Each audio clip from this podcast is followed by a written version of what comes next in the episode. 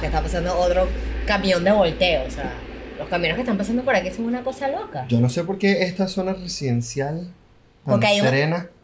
Yo voy a hacer la denuncia pública de que en Cebucán, en la parte de arriba, un forajido tiene un estacionamiento de gandolas que ahora nos tiene entonces a nosotros calándonos las gandolas todos los días subiendo por la principal, subiendo por la principal. Que además, en, en medio de la cuarentena, que casi no hay ruido, o sea, porque hay menos movimiento. Esta es una zona burda tranquila, pero ahora hay menos movimiento de lo que solía haber. Con las gandolas se escuchan, Te escuchan burda. o sea, se, se estremece el piso. Está exagerando un poquito. Amor, sí se estremece a veces. Está exagerando un poquito solo porque suelen pasar cuando tu hijo está durmiendo, entonces... Todo pasa cuando mi hijo está durmiendo. Todo. Todo. Todo Todo. lo Es grande. insólito. O sea, eh, la gente del reciclaje que además viene a buscar las botellas de vidrio y suena caquicho, quica, pico, pico. Y reciclaje. El aseo para que la gente no saque la basura desde la mañana y se desordene y tal y no sé qué. Aquí hay como un convenio de- y un Un grupo de, de WhatsApp con la gente del aseo. Entonces cuando ellos vienen por la principal, vienen subiendo, avisan. Y vienen además cantando. ¡El aseo! Hay un grupo de WhatsApp con la gente del aseo. Amor, es que Tú no te estás en ese grupo. Yo no estoy en ese grupo de WhatsApp, pero sé que existe. Sé que existe. Wow. Y entonces dicen que van a empezar por empezar y además ellos vienen ¡El aseo! Yo pensé que... Para que les abran las puertas para que Sí. saca la basura. Yo pensé que su único método de comunicación era el aseo. No, es WhatsApp más el aseo. Ah, qué bueno. ¿Sabes qué? Vo- Voy a echarte así súper debajo del camión.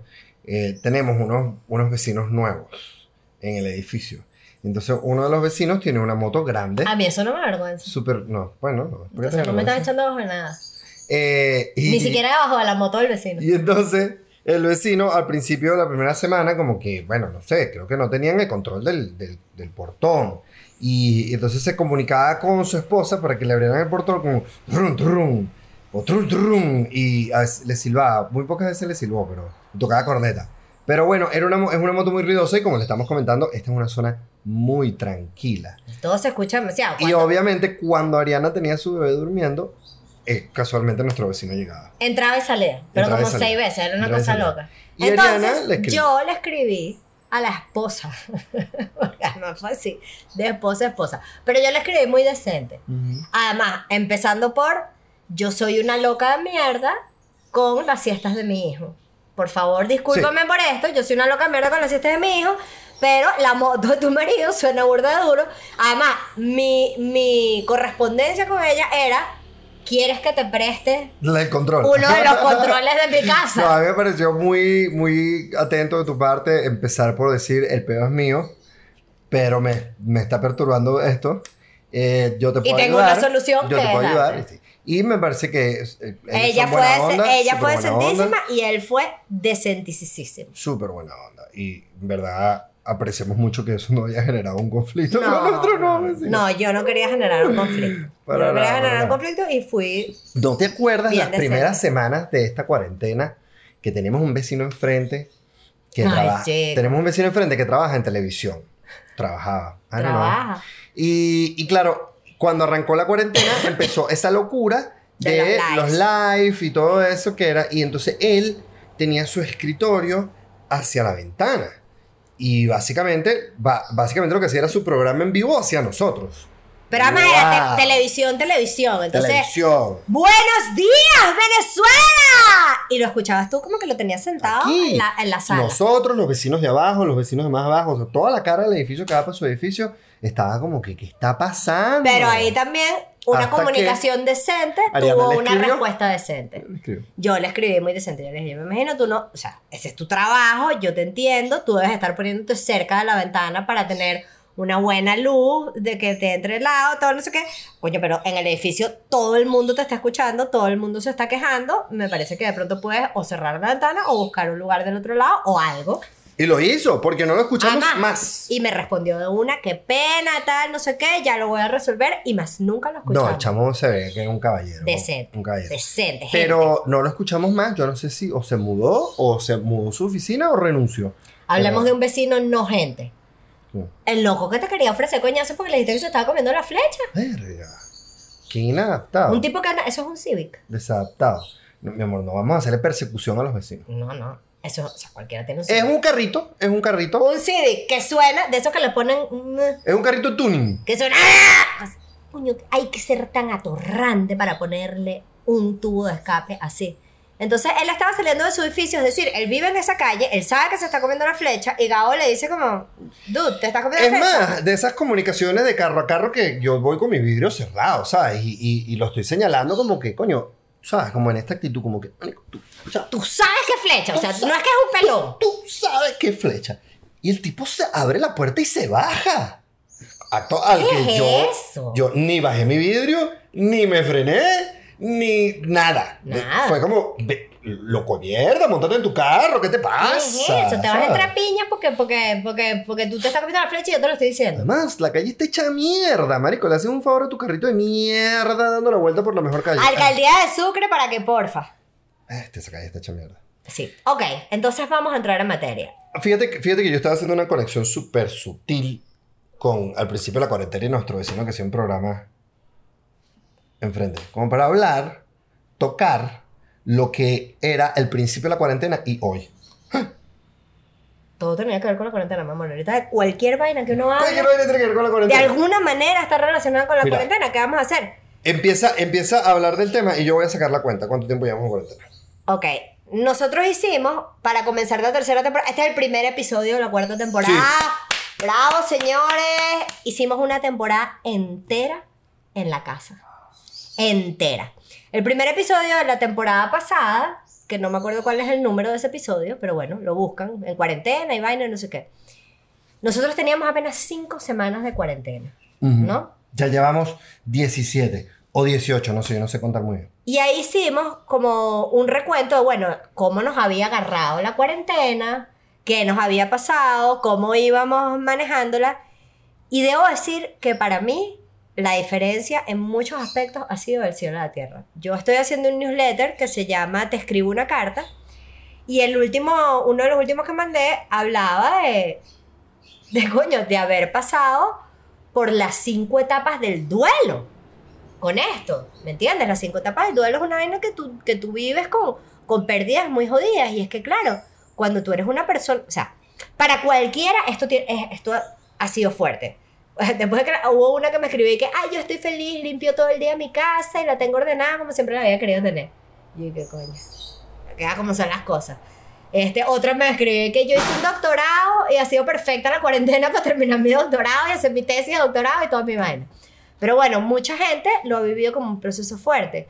Yo creo que para nosotros, acostumbrados siempre a, a viajar, a estar en constante movimiento, coño, fue muy fuerte. O sea, personalmente para mí fue muy fuerte adaptarme y pasé por, bueno, las cinco etapas. O sea, la negación absoluta, la, o sea, por todo ese, es- ese proceso, lo que pasa es que no me acuerdo ahorita cuáles son las cinco etapas. ¿Quieres googlearlo ahí mientras yo sigo hablando? para- No, no. ¿no? Creo que es negación,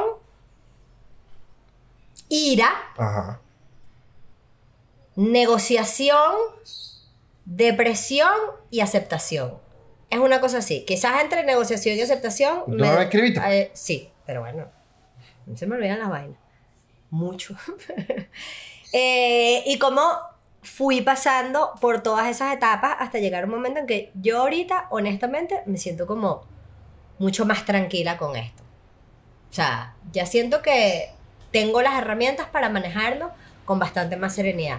En el episodio, en, el- en ese episodio en el que hablamos de los primeros días de cuarentena, eché el cuento de, de un momento en que perdí por completo la chaveta eh, por una siesta que Río no durmió como eh, las expectativas. Pensaba que le iba a dormir de una manera y no lo dormí de esa manera y terminé metida en el baño entrándome a piña con las paredes del baño. Y fíjate que el otro día Se fue madrugada. Sí. Bueno, y fi- No, Ok, fue de noche temprano. ok. Y, y el otro día Río como que se- no se quería dormir y fue como, bueno, tranquilo, hijo, lo dejé que jugar otro rato, tal, se volvió a acostar a dormir. Pero siento que tengo una relación como mucho más serena con ese tipo de cosas. ¿En qué otras cosas hemos cambiado? Tú hiciste la tarea de ver ese episodio entero y Sí, anotarte yo todo creo lo que, que, hablamos. yo creo que es válido que podamos, que repasemos Ok.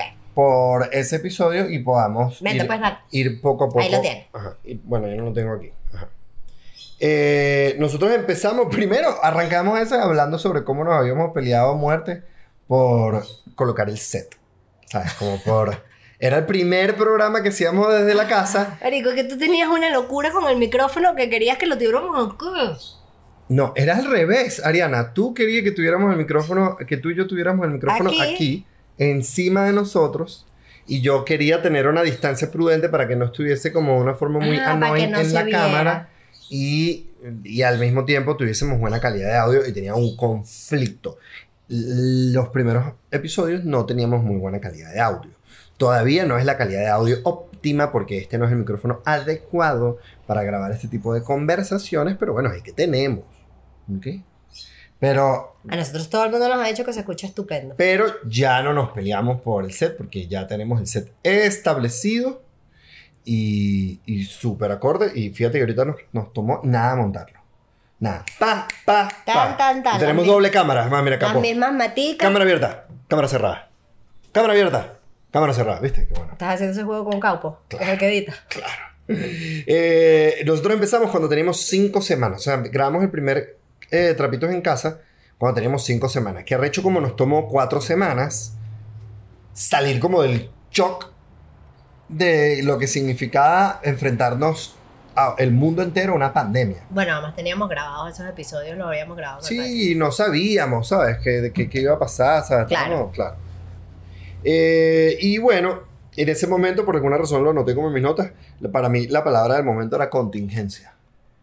Ya no hay contingencia, No, o sea, ya. La palabra, ahora la frase del momento Es es... la nueva Nueva normalidad. normalidad. No sé, yo me niego un poco a eso. A la nueva O normalidad. sea, yo entiendo que vamos a tener que utilizar que sí, máscaras un, un tiempo y tal, pero yo me niego a que, Yo me niego. Yo a no que creo- lo sí, normal sea no poder moverte, No, poder abrazarte, no poder estar con gente. Yo me niego a esa vaina rotundamente, me revelo como un adolescente. Yo también, no, yo lo dudo muchísimo que, que no es sostenible eh, un- el mundo como lo tenemos. Fíjate que, bueno, ya en muchas partes del mundo han regresado a su El otro verdadera día vi un meme de los latinoamericanos viendo a los europeos eh, divertirse. Entonces, como, o sea, así, y era un Bob Esponja demasiado feliz en la playa por ahí. Sí. Pero sin duda alguna, yo estoy seguro que hay muchísimas cosas que esto nos van a dejar para muchísimo tiempo. Eh, el tema de las máscaras, yo creo que va a quedar con nosotros. Bueno, fíjate no que de en- uso estricto. En Asia se, Sí. se ha utilizado También lo usan mucho por por, la, de años, por la contaminación. Y, y allá tienen la consideración que yo creo que es lo importante de tomar, que realmente la máscara es más que todo una cosa de salud pública eh, para tú no contagiar a los demás. Realmente la máscara es mucho más efectiva para evitar que tú contagies a los demás de algo, lo que sea, que a que a ti te contagien. Bueno, aquí hay una locura. Es que el miedo es un detonante muy loco porque yo veo ahorita a la gente que sí, solo en el carro con la máscara puesta. Y es como, marico, tú quieres asfixiarte todo Eso es muy ahí?" loco, eso es muy loco. El, el O sea, uso- ¿a quién vas a enfermar al volante? No entiendo. yo entiendo que se, eh, que se exijan y se impongan como medidas generales para todo el mundo. de ¿no? seguridad, De para seguridad. estar en una Sí, sí, farmacia, sí. en el automercado, Pero bueno, así. Pero coño. si tú estás caminando íngremo y solo por la calle, está comprobado ya que no, o sea, que el coronavirus no se pega en el aire, que Sí. no es que tú vas caminando por ahí y te cae en Ya la hay, cara. ya hay estudios que indican que no es bueno hacer ejercicio con la máscara puesta. eh, que no. Bueno, estar en el carro solo con la máscara puesta es raro, ¿sabes? Es raro, ¿sabes? Estúpido. Es raro. Eh, fíjate que en estos días no nos dejaron entrar a un lugar que le decía a Río, a lo- al bebé que se pusiera la máscara. Los, los bebés está contraindicadísimo, se asfixian. Por favor, no le pongan máscaras a sus bebés, no lo hagan. Es peligroso. Hola, puede dar una hipoxia. Hipoxia. Sí. Se no sé si asfixian, es hipoxia, pero sí, se asfixian. Bueno, eh, también hablamos sobre los momentos de crisis, como el que ya comenzaste, como el que ya nombraste, en el que, en el que golpeabas unas toallas. Ya dijimos que te sientes un poco más serena. ¿Quieres montar aquí, Katy? Y yo tuve un momento de crisis en el que me afeité la barba, ¿te acuerdas? Ah, sí, tu momento Britney. Mi momento ahorita me afeité. Ya se te pasó. No tanto. Hoy me estaba viendo en el espejo y me siento feo, mi amor. Un poco. A mí me parece que estás precioso, pero Gracias. estás haciendo burda de esto. Bueno, porque sí. El día del padre, men. Bestia. He Es comido, que te, te- o sea, he comido mucho. el día del padre fue un horror. Tuviste como dos semanas comiendo dulce como un forajido. Sí, porque es que el día del padre. Era nuestro aniversario, el día del padre y tu cumpleaños. Sí. Y luego el cumpleaños de mi mamá. eh. Un horror. Y bueno, no he estado haciendo tanto ejercicio como debería. Entonces, no me siento el tipo más guapo del planeta. ahorita. Mamá, a mí me pareces guapísimo. Gracias, mi amor. Qué Guapísimo. bueno que mi el tipo más guapo del planeta Muy bien. para mí. Muy bien, mi amor. Pero es verdad, habías, habías empezado a montar bici burda. Ok. Ah, o sea, habías mo- empezado a montar bici burda, No, no, que pero eso te hacía... Pensé que iba a ser, es verdad, es verdad, es un poco feo. No, Amor, ¿Qué está no, pasando? amor, ¿qué es ¿Qué eso? está pasando? Habías empezado a montar burda de bici y dejaste de montar tanta bici. Sí. Yo creo que me tengo que cortar el pelo. Yo creo que tengo que cortar el pelo. Pasa que hay unos días donde. Para montar bici. Para sentirme más guapo. Ok. No, yo estaba montando bici. Lo que pasa es que tengo que llevarlas al taller a, a- hacerles un poquito de mecánica ligera. Y, y es que todo es más complicado. Lo es. Pero bueno. eh, luego hablamos sobre nuestra llegada de Cabanallén. Que nosotros llegamos el 15 y el 16 ya no se podían mover del país y del, por el país. Y esa vaina fue una loquetera. La verdad es que desde ese momento hasta ahora nos, hemos, nos escapamos una vez. Nos A mí, para mí lo más jodido de eso es que yo regresé de Cabanallén con la sensación de que lo estaba logrando como, como mamá viajera. O sea, de que Mm, lo ok. estábamos logrando como familia viajera, ¿sabes? Hubo como muchos retos en ese viaje de movilidad, de vaina, de, de rutinas con Río, ¿sabes? Río durmió en carpa, en posadas, en vaina, y me sentía como, como yeah, lo Sí, estamos como, logrando. Como esta dinámica, nuestro hijo la está aceptando, le gusta, se está nutriendo de y sentía más que para Río era, era buenísimo, o sea, como todo, fíjate, Río llegó a ese viaje gateando durísimo y de una porque, coño, porque claro, ¿sabes? E- Era mucho estímulo, la naturaleza es mucho estímulo, la estimulación que te da la naturaleza es difícil conseguirla de otras maneras. Entonces, para mí, una Sí. de las cosas más difíciles ha sido aceptar eso, como Y claro, bueno, porque venir de ahí a encerrarnos en la casa, eh, fue cabilla. Nosotros logramos en esas semanas de flexibilización eh, escaparnos un fin de semana y fuimos a Bocauchire y de verdad que, coño, nos hacía mucha falta. fue lo máximo. No me hacía mucha falta. Fue Eh, eso fue antes de que volviéramos otra vez como al esquema súper radical. Eh, y, y bueno, no, no fue tan difícil movernos en... Ya había, ya había combustible, ¿sabes? Como fue justo unas coordenadas se alinearon como para poder hacer esa aventura el fin de semana sin que fuese una odisea. Y te voy a decir una cosa, eh, yo entiendo que en centros muy intensamente poblados, en ciudades como las ciudades europeas, Madrid o las ciudades asiáticas o las grandes ciudades, tengas que ser burda estricto con el tema de que la gente no se mueva de su casa. Pero a mí me parece fundamental eh, mantener espacios verdes Total- Totalmente. para que la gente respire, para que la gente, o Es sea, que, porque eh, además una persona que no que no puede respirar, que no tiene una manera de descargar, que está coño, estar deprimido Te enferma, por Te otro lado. te baja las Te defensas. baja las defensas. te baja la defensa, es importante que tú puedas salir. Fíjate que nosotros desde que empezamos a salir a caminar, bueno, caminamos por la calle, a veces vamos los domingos a la Cota Mil, ¿sabes? Y, y, coño, tú mantienes distancia a la gente, tú no estás encaramado. Es de demasiado más probable eh, contagiarse de lo que sea en el automercado Por ejemplo. que en un parque. Por ¿sabes? ejemplo. Pero bueno, A mí me parece, quizás dentro de mi ignorancia, quizás me escucha, estoy tratando de acordarme del, del nombre del doctor que es el que más habla del pego del coronavirus.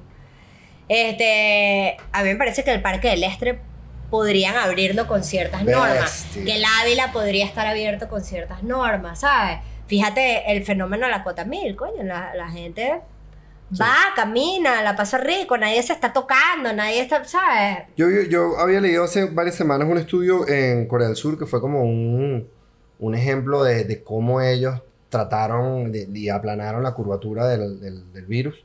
Y hablaba sobre el incremento en, los utiliza- en la utilización de los espacios verdes. Y, y a ellos les fue súper bien con eso. Porque es eso, parte de un principio en el que si tú tienes una sociedad con las defensas arriba, eh, puedes que tengas menos impacto sobre ese tipo de cosas. Y un paseo en un parque es fundamental. Respirar, ver Es luz, que- que te bañes de luz, O sea, ese tipo de cosas son fundamentales. Nosotros somos parte de la naturaleza, nosotros somos la naturaleza, entonces es antinatura estar completamente cerrado dentro de cemento. Wow. Eh, nosotros en ese capítulo también eh, le pedimos eh, feedback, le pedimos que A varias respondieran cuatro preguntas que, a cuatro personas. El primero fue John, John da Silva, John Snack, que nos puso, AKA el jefe. nos habló de su reto, que su principal, él, él sentía que uno de sus retos más complejos era que los días se parecían muchos, los unos a los otros. Y fíjate que John empezó a montar bici. Sí, él. También se dio cuenta que bueno, que tienes que salir, que respirar, que mover el corazón, que beber, de que, ¿sabes? Hace otra cosa. Claro. Es que hay que, hay que, hay que darle la vuelta a la tortilla. Total. ¿Sabes? Él puso una frase que él, él dijo que alguien le robó el mes de marzo. Y se sentía ahí todo Sabina. Eh, y eh, él reflexionó sobre la productividad y en ese momento nosotros estábamos tranquilos, muy tranquilos, con entender que el tiempo que le estamos dedicando a, e- a este momento no era específicamente muy productivo, sino era enfocado en nuestro hijo. Después, después de dos meses Claro. sin trabajar y sin producir y empezar a ver a tus ahorros haciendo y que, oye, mira, Sí. eso se te pasa. Sí, luego tuvimos que ponernos como el un poco más pilas, un poco más pilas con, con, bueno, con gastar menos y con empezar a Pero producir. más, más abajo creo que hablamos sobre unas metas que nos pusimos y vamos a ver si las, cómo las llevamos. Eh, luego, eh, Juan, Juan Sofá, Juan Sofá, AKA también el jefe. el otro jefe. Eh, él decía que extrañaba salir a comer en la calle, eh, que no- nosotros hablábamos en ese momento de que agradecíamos la diligencia con la que en esta casa se estaba abordando la comida. Y, Y sin embargo, yo creo que una de las cosas maravillosas ha sido el boom de los delivery. la proliferación de, la, o sea, de los yo creo que claro. los caraqueños, en general los venezolanos, creíamos poco en la compra online, en la en vender a distancia y en el tema del Nosotros delivery. tenemos muy pocos servicios de delivery. Muy, Muy, poco, pocos servicios muy de delivery. poco. Y ahorita hay un boom, ahora que traen quieras. cualquier cosa Lo que en delivery. quieras. Ahorita, sí, cualquier ahorita cosa. consigues un proveedor para lo que sea en delivery. Impresionante. Completamente. Impresionante. Y él también hablaba sobre eh, la obsesión de la limpieza y de desinfectar. O sea, no solo la limpieza del hogar, sino el proceso de, de- de desinfectar las cosas frente al, al virus, ¿no? Y, Eso se nos ha pasado y es peligrosete. y yo creo que también, yo no sé si a ustedes les ha pasado, y nosotros lo hemos conversado un poco, que claro, pasa el tiempo y como el, el virus se volvió un poco como el coco, porque claro, no- ahorita estamos en, en un proceso en el que la cosa se, no me en el que la cosa se está poniendo más complicada, pero verga, yo me lavo menos las manos que antes. Sí, al principio estábamos como súper, súper paranoicos, nos daba muchísimo miedo y fuimos perdiendo el miedo.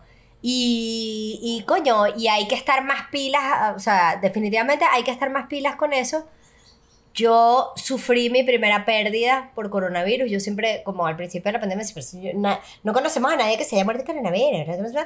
Bueno, se me murió Carlos Morales, que era el dueño de, la posada de que ve en Choroní y en Los Roques. Y eso fue un carajazo en el estómago que se me muriera alguien que yo quisiera tanto y que considerara tan valioso para el país y para el turismo y para mi vida como Carlos Morales. Sí. No, esos coñazos cada vez eh, se acercaron más y cada vez están más cerca. Y yo supongo que cada vez se seguirán acercando más hasta que logremos. Bueno, fíjate, yo acabo de salir de una gripe, a mí me dio una gripecita de tres días y estaba aterrorizada. O sea, cuando a mí me empezó a doler la garganta y empecé los primeros, ¿sabes? Esos primeros estornudos que te erizas y dices, ay, carajo, esto es gripe. Qué miedo, mano. Pero fue una gripe y ya pasó y se terminó. Luego, Ale y Mondongo nos hablan de la distribución del tiempo. ¿Sabes? Ellos se toman que si un rato para cada uno, que si una hora y media eh, cada uno. Ale- o sea, como e- ese rato es, un- uno se ocupa de la niña mientras el otro resuelve asuntos personales. Creo que se lo dedicaban al ejercicio sobre todo. Y nosotros en ese momento también hablábamos como de lo que significaba tener tiempo para hacer ejercicio pero no tener ganas. O sea, y eso fue algo que modificamos. Sí, nosotros empezamos a salir casi todos los días a caminar, Claro, a echar claro. unas buenas caminatas que uno no es un ejercicio que, ay, coño, qué duro, nos estamos poniendo yuca. No, pero coño, Claro. pero salimos a caminar y eso Mira, Bueno. viene otro camión. Este es el aseo, ¿no? ¿Sí? Creo. No, en el grupo del edificio dijeron que el pase- aseo pasó hace rato. Y no están gritando el aseo. Ah, yo no estoy en el grupo del edificio, no lo sé. Porque tú te saliste. Ya, ya pasó el camión. Este, la- los beneficios de estas caminatas de la tarde. No es que nos estamos poniendo yuca, como estaba diciendo, pero, coño, ponemos a circular la sangre dentro de nuestro cuerpo, ponemos esos musculitos a caminar, respiramos, tal. Dos, tenemos unas conversas sabrosas, Sí. buenísimas, ¿sabes? Aprovechamos No, como esos ratos para conversar. Y Tres, Río, Río se distrae muchísimo. vemos para afuera, vemos los árboles. Y matamos, a- y matamos ahí una horita de. que fue el nombre, es decir, le matamos, pero aprovechamos una horita ahí de distraer a Río de una forma bastante sana. Que es chévere, ponemos al bebé en el cochecito, el cochecito él va viendo para allá y tú y yo gozamos. A mí me impresiona, ¿sabes? La otra vez estábamos caminando que sí por la floresta, como dos doñas viendo todas las casas, o sea, como si estuviéramos en una fiesta, pero en lugar de ver a la gente y comentar sus vestidos, íbamos caminando y comentábamos todas, o sea, pero desde... Ay, pero mira este árbol, qué bello. Pero mira los colores de esta casa. Ay, mira el gatico. Y fíjate que, que andar a pie es otra percepción. Totalmente. Eh, ayer nos encontrábamos a unos vecinos que habían visto un árbol de níspero, que yo siempre he visto ese árbol de níspero. Y yo les decía, ¿ustedes alguna vez han comido? Y ella decía, primera vez que vemos que aquí hay un árbol de níspero. ¿Sabes? Hemos- Toda la vida. Siempre pasamos por aquí, claro. Y primera vez que se dan cuenta que Sí. hay un árbol de níspero. Y yo creo que ha habido cosas y lugares que nosotros también ha sido como, wow, esta calle existía. Totalmente, totalmente. Tú sabes que ajá, luego de Ali Mondongo nosotros respondimos un par de preguntas, cómo nos sentíamos y nos sentimos, en un momento tú mencionas que nos sentíamos como unos pendejos eh, porque había mucha gente pasándola peor. Y bueno, yo creo que eso es como una constante en el mundo y en la vida. Sí. O sea, como, verga, siempre va a haber alguien pasándola peor y frente a esta situ- situación y circunstancia eh, de crisis mundial, eh, yo creo Siempre, que claro. es, es un momento importante para recordar y apreciar y valorar lo que uno tiene. Bueno, ¿sabes? ¿te gustaría responder eso ahorita? Yo ahorita Eh. me siento crecido. Yo siento que, que fue un proceso jodido, pero que pude darme la oportunidad de crecer ante la adversidad. ¿Me entiendes? Ante una situación que se me presentó que no esperaba, no me gustaba, no quería aceptar, eh, llegó un punto en que tuve que decir, ok, o sea, tengo que hacer lo mejor de esto. ¿Cómo voy a hacerlo? ¿Cuáles son las herramientas? Empecé a meditar, leí muchísimo. Este, tú y yo siento que como pareja, aunque anoche tuvimos un madre pedazo, porque yo dejo la miel mal cerrada y se meten las hormigas y Agabo esa vaina lo saca de sí. Porque como todo eso es... Claro, ayer tuvimos un pedazo Eso por es eso. lo que explota el peo mayor, pues. Pero en términos generales, yo siento que nosotros hemos crecido muchísimo, como pareja, que hemos tenido conversaciones fundamentales eh, y a veces me da la sensación que tanto viajar, viajar, viajar, viajar, viajar, viajar, y estar siempre eh, en movimiento, como... eh, eh, eh, no nos permitía hacer pausas que ahora siento como necesarias para hacernos grandes preguntas sobre nuestra relación, sobre nuestra convivencia, sobre nuestra vida, sobre la paternidad. Y aunque esta ha sido una etapa difícil, coño, yo me siento muy feliz de que, de que la hayamos superado, convirtiéndonos en una mejor familia y no sencillamente como, ay, bueno, vamos a ver. Por supuesto, estoy completamente de acuerdo que este tiempo nos ha, nos ha puesto más cerca. Nos ¿no? confrontó, Claro, primero nos confrontó claro, claro, feo. Totalmente, bueno, como, to- como todos, estoy seguro. Pero, pero nos ha- nosotros que tenemos una filosofía de hablar, de comunicarnos, De de profundizar. profundizar, nos ha puesto de verdad, coño, en unos puntos críticos a hablar de muchísimas cosas, producto de algunas crisis, producto de al- simplemente conversaciones, producto de, de encontrarnos con sueños, ¿sabes? De, de muchísimas cosas y yo aprecio muchísimo también el crecimiento que nos ha permitido este tiempo a nosotros como pareja y como personas. Tienes los piecitos montados aquí porque no los quieres volver a montar sucios ahí. Tan No sucio. lo tengo tan sucio. Eh, al final hablamos sobre un poco sobre nuestra rutina y que nuestra rutina, hablamos que en ese momento era levantarnos a la hora de, de Río, tomar café, jugar con Río, estar en la igual, sala, preparar igual, el desayuno, acostar a Río. Y que la rutina básicamente es la rutina de Río.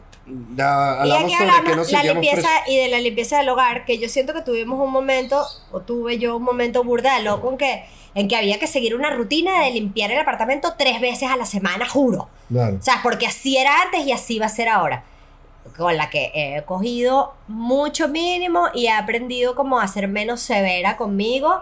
Y bueno, se limpia cuando hay tiempo, cuando se puede, cuando la vaina ya estaba, Claro. ¿sabes? Pero con otra aproximación al tema. No, bueno, y también hemos ido optando como cosas, bueno, esto- Bueno, a mí me parece que el, el sistema de sin zapatos en la casa, para mí ha sido clave para mantenerla más limpia. Y también Sí. la llegada de la temporada de lluvias coño, ayudó bastante. es menos polvo. Ayudó bastante. Es menos polvo. Sí. Eh, y al final hablábamos sobre, nos pusimos unas metas de productividad. Eh, teníamos pendiente hacer un newsletter. ¡Check! Que lo hicimos. Ya, ¿cuántas cartas se han publicado? Cinco. Se han publicado cinco cartas desde ese momento. Eh, son unas cartas quincenales. Eh, yo estaba organizando un material que la verdad no, no seguí organizando. Eso se fue para abajo. Eh, queríamos hacer ejercicio y lo estamos haciendo. Y queríamos hacer distanciamiento de la nevera y no lo hemos estado haciendo. No. Pero yo estoy en la línea. No, tú das teta. Amamanti. Tú das teta. Yo creo que. Yo quería ordenar el closet desde que empezó la fucking cuarentena. Fue la primera vaina que dije que iba a hacer. Y por fin lo hice después de Sí. 15 semanas. Yo le puse los seguros al mueble de cuarto de río. Coño, por fin.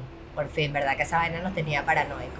Ay, pusimos malla en el apartamento. Hemos hecho, hemos atendido Hemos atendido cosas, cosas. Y a nivel de productividad hemos logrado.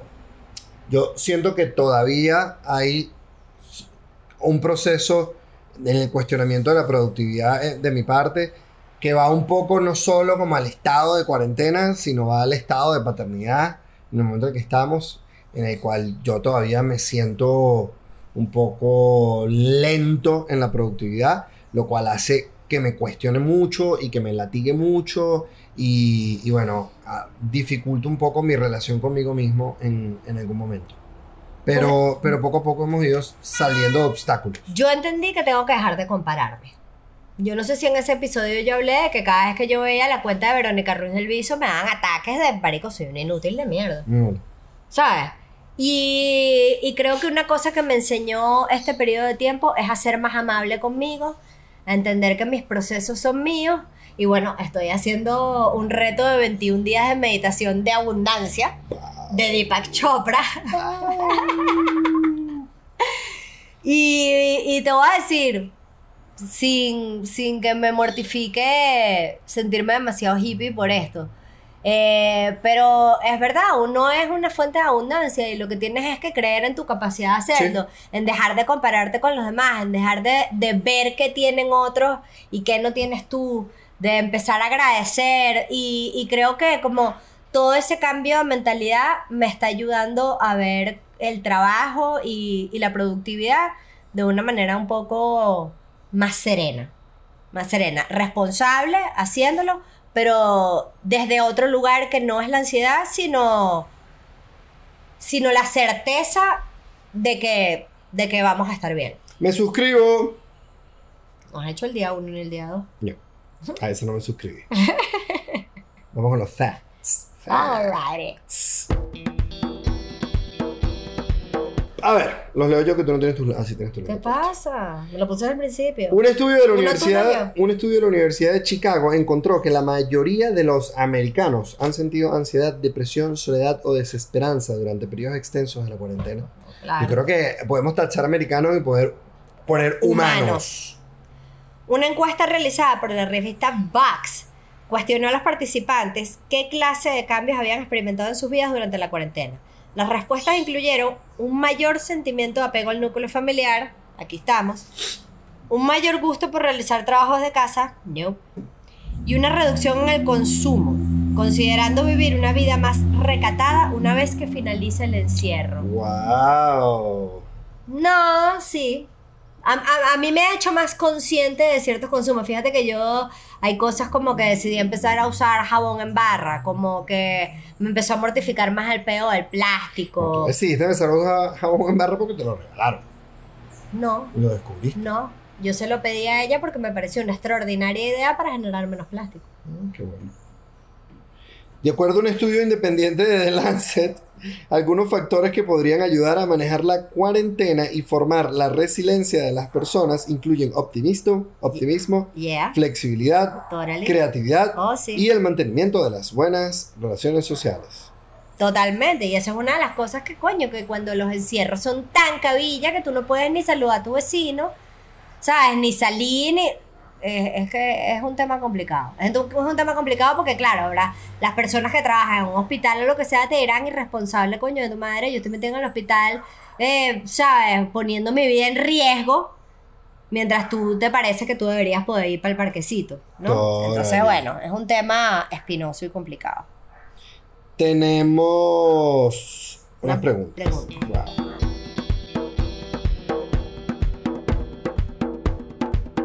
Anoche soñé con Arianuchis. Lo particular era que yo era la que hablaba con ella y no la dejaba hablar. Mi conversación se refería al tema del domingo, religión y espiritualidad. En el sueño te decía que tú eras más espiritual que religiosa y que había que diferenciar los dos términos. Una persona es religiosa con apegos a sus dogmas o creencias con ciertas matices espirituales, más una persona es espiritual porque no tiene apegos a dogma y es libre, abierta a todo lo que nutre el espíritu y te invita a buscar la verdadera paz y la felicidad desde el sonido del viento hasta el rugir del león. Absolutamente. Quizás deseaba Ay, Quizás deseaba decírtelo ayer porque me movió internamente el tema. A propósito, pensé que Gabo era más religioso. Es más es más espiritual con tendencias a ser ateo. Ahí está la afinidad entre ambos. Gracias por leerme y comprenderme. Wow. Esto no es una pregunta, no, eso es ah, un statement. es un statement. Y bueno, es un sueño. Este, sí, definitivamente a mí los dogmas me cuestan porque yo creo que, fíjate, los jesuitas en su religiosidad me enseñaron siempre desde muy temprano a cuestionarme, a cuestionarlo todo. Eh, y yo creo que eso es lo que, lo que hace que me cueste tanto ser absolutamente religiosa. Es como, pero ¿por qué yo me, sabes? ¿A cuenta qué? Aguante que. ¿A cuenta qué? ¿A cuenta Ah, qué? no sé, no me parece, sí me parece. Esto me gusta, esto no me gusta. O sea, yo no podría seguir una cosa absoluta a pie juntilla porque sí, porque la palabra lo dice. Sé que para las personas que son religiosas lo que yo estoy diciendo es sencillamente una barbaridad, pero quiero que, que bueno, como hablamos en ese capítulo, que fue el capítulo de la espiritualidad en pareja, yo creo que es un tema de respeto de respeto. Yo respeto su posición, respete usted la mía. Mientras nosotros no le estemos haciendo daño a nadie, todo está bien. Todo está bien. ¿Sabes que el otro día leí una vaina interesantísima sobre la diferencia entre aceptación y... ¿Qué es lo que tú me dices todo el tiempo que yo tengo que hacer? Anticiparte. No, que yo tengo que ser más... Cuando me pongo en transición, Tolerante. tolerante. Decía que tolerar es como yo desde mi superioridad moral voy a tolerar que tú te comportes así sin decirte nada. Y aceptar es, es un, es una actitud muchísimo más abierta y más verdaderamente respetuosa porque es yo acepto que tú seas así o que tú pienses así. No es como yo te tolero. Es- No, pero la aceptación Yo la también es acepto. como podría ser desde la soberbia también decir yo en mi espacio perfecto voy a aceptar que tú te comportes de esta forma. Creo que también es un poco como la lectura de, No. de las dos palabras, porque al fin y al cabo, bueno, es No, de significado de las palabras. Aceptar y tolerar significan cosas distintas. Este capítulo se terminó. Se terminó. ¡Chao! Bueno, eh, si llegaron hasta acá, significa que están... Suscríbanse a nuestro canal de YouTube. No puede ser la cantidad de gente que ve los episodios y la cantidad de gente que está suscrita. Así que algunos de ustedes no se están Esas suscribiendo. estadísticas están. Están. Están y Las revisamos. Así que empiezan las amenazas y se va a poner fea esta vaina otra vez. El que no se suscriba al canal de YouTube es pupú de río con diarrea de virosis. Pero ¿por qué Después de haber comido mango. Después de haber comido mango. Bueno, para que sepan en lo que se van a convertir por no suscribirse. Se suscriben y le a la campanita para que el teléfono les avise cuando hay episodios nuevos. Gracias a arroba el patio Content Studio, nuestra casa productora. Gracias a A ti. arroba Arianucci, arroba Gabo Piso Cárdenas y a todo el equipo del patio. Los queremos y nos vemos en el próximo capítulo. ¡Chao!